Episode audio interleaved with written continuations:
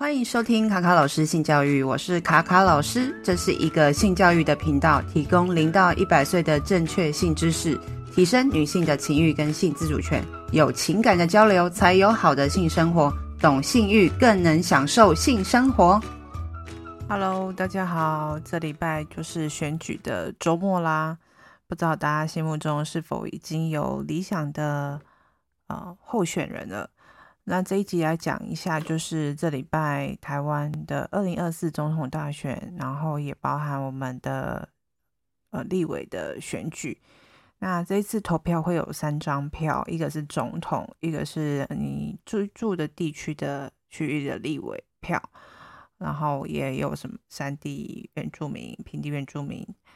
啊、呃、不分区立委的票。那不分区立委的票就是政党票。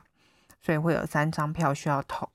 那有稍微整理了一下，目前就是总统候选人跟呃，就是各政党的政见，然后还有一些立委的跟性别议题相关的一些内容跟大家分享。那今年呢，就是总统大选的三组候选人呢，他们对于性别议题上面的呃政策是怎么样？那在讨论这个政策的议题之前呢，其实大家可以先去参考二零二三年的时候，其实妇女性知基金会就提供了十大性别平等的相关证件给总统候选人参考。那我就以他们所建议的十大证件，再来回推去看这三位总统候选人对于这些呃呼吁的证件啊、呃，就是有什么样的一些呃可能有。呼应他们的政策，或是呃的一个就是程度有多少？那妇女薪资基金会呢，他提出的十大性别平等政见呢，第一点是提到说要积极缩减性别薪资的差距，希望能够让薪资透明化，要求雇主哦填写那个同工同酬的检核表。那四年内呢，提出整体性的一个政策法规修法，然后消除性别上面的职业隔离，让女性跟男性的薪资的差距变小。那第二点呢，就是呃增加法定特休假，减少工时。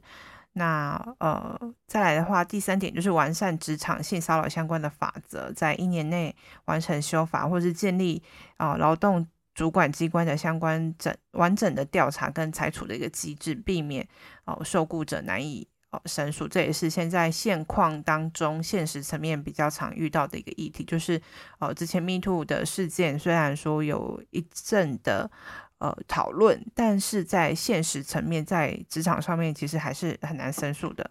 那再来的话，就是强化哦零到二岁的公共托育服务，那平衡这个零到二岁的。就是托育的这个量能，那增加就是外送托育的到达到就是四十 percent，然后由教育部统一来主管，然后确保这个托育的服务品质，让零到六岁这个托育的服务公共自治体系呢更好更完善。那第五点呢，就是长期照顾的政策要合理去回应民众实际在需求面的一个状况，那建立一个长照政策的呃民主审议的一个机制，然后保障。呃，就是一些服务人员的有些长照的服务人员的权益，让这个服务量量人是足够的。那再来是提供受雇者长期安排，哦，就是休假，哦，去有一个家庭照顾假，然后并且就是给允许弹性请假跟相关的一些津贴。那再来的话就是呃，其实这个这部分的话，其实说其实在讲说受雇者在照顾失能啊、失智的家人的时候，其实。呃，可以允许他们最长可以请到一百八十天的假期。那前三十天呢，在他们最慌乱无助的时候、最繁忙的时候，也是最需要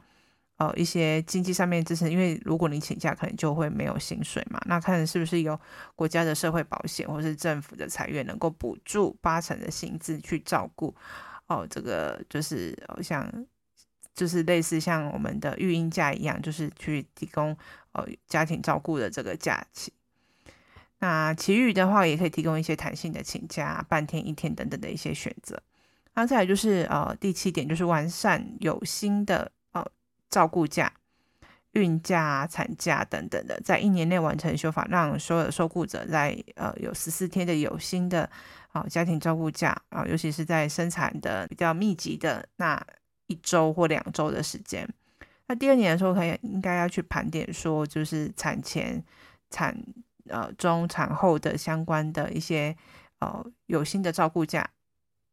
那这个假期期间，其实要呃希望能够实际薪资替代率能够达九成，并设计弹性的一个请假制度，让男性能够也能够积极的参与。希望说能够在四年内完成这个修法，让这个受雇者在照顾压力减轻之下保持经济独立。要不然的话，就还是想要回到职场工作，因为怕薪水太低。哦，这个也不能说呃，就是这个请产假的期间，就是薪水不是很足以去呃应应就是家里面的一些开支。那在第八点的话，就是建立普及式的基础年金，因为以往的年金是针对呃在呃社会上有就业的。呃，劳动者，那其实有一些女性，她在家里面有照顾家庭，那其实她也是一种劳动，但是她却没有获得相关相应的一个呃年金的保护，所以应该参考国外像丹麦的国家，其实呃能够普及，不是只有说，哎，只有有劳进入劳动市场的人才有这个呃就是年金的制度，让呃这些女性的长者也能够有。呃，这些经济的保护这样子不应该因为性别而影响到女性的权益。那再来就是在呃呃政治上的内阁成员呢，性别比例不得少于三分之一。第十点的话，就是支持多元及资源弱势背景女性参政，因为两年内修正政党法，让政党能够挪出百分之五 percent 以上的补助金，培育多元弱势背景的女性参政人才。那在四年内能够修正地方制度法，让四分之一的女女性保障名额提升到三分之一的性别比例原则，鼓励更多的女性参政。好，那以上这十点是啊妇女性质的一个简单的建议。我们这三组的候选人，他们对于女性议题的部分的政见、实际的政策呢？那侯友宜的话就是关注在女性治理啊、STEM 教育跟工作。性别平等的部分，那具体的政策，还是说，哦，希望能够推动女性治理，提高哦，就是三三十 percent 的一个比例，那也是有呼应到，就是至少要三分之一的这个比例原则，然后再是落实女性的呃数位赋权，强化 STEM 教育的部分投入，哦，相融入相关的 ESG 观念啊等等的，或者去强化工作性别平等。那再的话，就是它比较实质上的有量化的政策的话，就是说把呃，因为现在的话，劳动市场是每年有三天呃有给薪的女性生理假，那还可以提升到每年有六天不扣薪的生理假，那这是比较实质上的政策。那其实呃，在女性的政策议题，他提所提出的是，相较于两其他两位候选人是比较少一点点的。那赖清德的政策呢，是呃主要呃有提到说，哎，可以缩短这个薪资差距，鼓励中大型的企业能够去揭露相关的呃薪资性别的一些资讯。那这个话就呼也有呼应到，就是妇女薪资的这个建议。那再来就是在呃政策面的话，也有提到说性平啊政一些法律等等的呃一些制定如何去落实，那甚至能够呃也希望说能够有多元的呃性教育，然后呃无论是哪个年龄层都应该有落实这方面的呃性别相关的一些教育。那其实他这个部分的写的内容啊、呃，就是提倡的内容是。相较于其他候选人来的完整非常多的，那再来的话就是鼓励女性参政的部分，其实也是呃呃跟侯友谊还有就是都还有柯文哲，其实他们三位都有呼，就是都有呼应这一点，就是能够提升女性的参政的一个呃内阁的比例这样子。呃，再来是柯文哲的部分的话。主要就是呃提升妇女职场的权益啊，然后两性平权从家庭做起，然后有一些补助育婴假、亲子假、家庭照护假的部分，也是有呼应到就是妇女薪资的相关的证件。那再来的话就是其他有关于社会福利跟安全的政策等等的，也是有稍微提到就是妇女薪资提到的一些内容。那也有说要推动多元啊性别社会平权的教育等等的。可是，在教育的面向的话，其实呃赖清德所提出的呃内容是比较丰富完整一些。好，那相较于呃这三位候选人的部分的话，其实呃我觉得在呃呼应到就是妇女薪资的政策面的一些建议的。含瓜的百分比来讲的话，呃，赖清德是比较高的，然后再来就是柯文哲，那最低的应该是呃侯友宜。平常的很多新闻其实都会报道这三组候选人对于呃性别议题或是女性的相关的发言，其实大家都应该都有目共睹。那其实我觉得这都是需要呃一些教育的方式去。让大家有更多的真正的性平的仪式，那这也不是一天两天就能够改变的。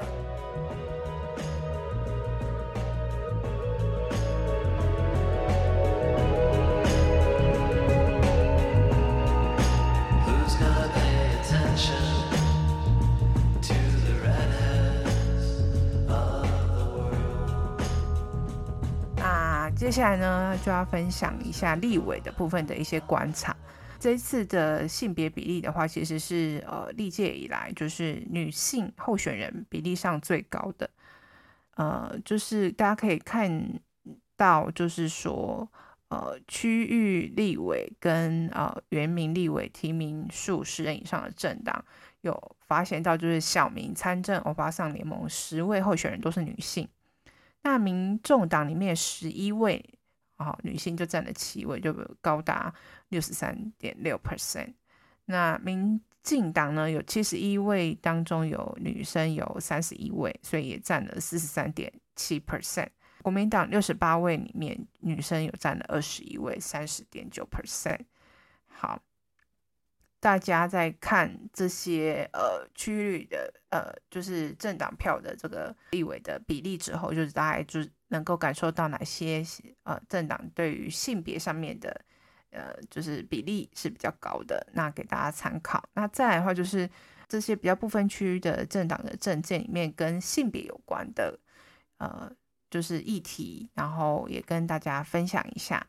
呃就是知名。的小党呢，像这个小民参政欧巴桑联盟，刚好提到说十位都是女性嘛，那他们的主张就是说性别无歧视，权益无差别。他们的呃政策就提到要响应 Me Too 的运动，建立受害者的保护制度，然后缩小性别劳动参与率的差距跟薪资的差距。那再就是第三个，就是纳入 LGBTQ Plus 的群体的观点，然后确保老年照户的一个服务品质。那在第二个小党呢，就是台湾绿党，然后实质的性别平等，他就是希望能够落实性别教育，捍卫所有性别认同者的一个身体自主权。那在台湾基进党的话，就是有十八项幸福提案里面的第一项是性别平等嘛，那呃里面有包含解决性别收入不均的部分，然后再是育儿。呃，为什么都是女生的事情，应该也要是男生要一起参与的。然后再来就是我们对于性少数族群的一些承诺，还有就是打造非敌意的环境，拒绝性别仇恨的言论。那再来就是拒扩大女性与多元弱势参政的一个承诺。那民进党对于性别的部分的话，就是呃在校园、职场、社会推动多元及全龄的性别平等教育。那这以上呢，就是每个政党对于性别相关的一些议题的一个分享，跟同志议题有关的这个政策里面呢，呃，就是呃，也有人整理了一个，就是各个政党对于同志的议题的一个想法。那民进党的部分的话，就是他们呃，其实在一直都在推动这个多元性别社会平权嘛，像我们的同婚法会通过，也是在民进党呃任内的一个很大的一个政绩。啊，他们接下来也会在新的阶段，也会希望说，除了性平教育之外，啊，人工生殖的议题，因为其实，呃，有些同性的呃夫呃的家庭或是呃伴侣，他们其实是无法直接生育的，所以他们需透过一些方式来，呃，就是有些人可能就去国外哦、去做呃代理孕母等等的方式去，或是去买精子去做哦、就是培育下一代的一个。呃方式。那其实他们也希望在台湾能够有这样子的服务，那这也是可以去演绎的一个议题。好，那在民众党的部分的话，其实对于职场友善有长照政策部分是比较有一些实质上的一些政策想要推动的部分。那时代力量呢，就是王婉瑜，其实他其实也一直在长期支持相关平等教育的一个议题。那在党内也有一些性别平等的课程，然后去强化党员这个性别意识。那台湾激进党呢，就是呃，像部分区的候选人史为主，就以同志的身份出柜参选，所以也在他们激进党的呃呃性别政见的时候，也纳入了长照、扩大女性及多元弱势的一个参政等等的一个议题。那再来是台湾绿党呢，就是也是提出台湾第一位跨性别女性不分区立委候选人吴怡婷，就是代表说不止跨性别者的权益，也哦、也关心反歧视法。平等法还有人工生殖法等等的议题，那再来就是小民参政欧巴桑联盟的话，它就是一直着重在儿权性别的一个议题，然后这次也有推出同志的候选人，并且关注性平的一个师资培训，哦，人工生殖法啊、性平案件的调查机制等等的，所以这些啊政党都是蛮关注就是性别相关的议题，那啊也分享一下就是这一次参选的。人里面有哪些是出柜的政治人物？好，那这次立委候选人里面，然后最知名的应该就是台北市议员苗博雅，他这次选的就是大安区的立委。那他是身为台湾同志参政并顺利当选的第一个人啊，他那时候是呃以社民党的身份去呃呃担任就是相关的呃政治。工呃参与参相关的政治工作。好，那在第二位的候选人就是高雄市议员黄杰，那这次他选的是高雄市的第六选区，就是鼓山盐埕、前金新兴跟林雅区。那曾经受到媒体跟朋友被迫出柜，所以他在性倾向也曾经在选战当中被强烈攻击过。那现在就是他也用同志的身份啊、在这个保守的选区顺利连任，也算是给他一个很大的信心啦。那我们希望大家都知道说，其实我们这个社会上是愿意支持这些呃同志的呃会做事的候选人。那再来是区立委里面呃永和区的陈凯琳，那他这次是代表台湾维新党参选，就是第九选区。那他算是他自己出柜说，他自己是算是泛性恋。那他觉得为了下一代更自由的空气，我一直会为这个性别议题努力战斗。然后直到有一天，非二元性别、非主流倾性倾向的参呃参选人不需要特别去宣告说他是什么样性别的人，这是一个非常自然而不过的事情。我觉得这句话真的讲得很棒。然后再就是部分区的立法委员候选人里面，还有另外三位，就是也呃说自己是同志参政，然后包含就是刚好提到就是小明参政欧巴桑联盟的党招林诗涵，然后她是一位已婚的女同志。那再来呢，呃，就是跨性别女性立委候选人啊、呃，绿党的吴依婷。那再是呃。台湾激进党的出柜女同志史为主等等啊，这总共有六位候选人，好、啊，都是哦、这次有出柜的候选人。但是大家有没有发现啊？他们都是女生啊，所以说呢，在台湾这个政治，呃，是就是比较偏男性为主的，呃，就是圈子里面啊，如果说男性要去出柜的可能性，可能。我觉得相较于女性，好像比较没有办法那么容易，那么容易去表达，或者呃那么容易出柜。希望大家最后能够选出你心目中的理想的候选人，那给下一代跟未来的社会更好的环境，让大家可以自由开心的生活。好，以上是这一集的内容。那期待这个周末大家都能够心目中的候选人都顺利当选。下次见喽，拜拜。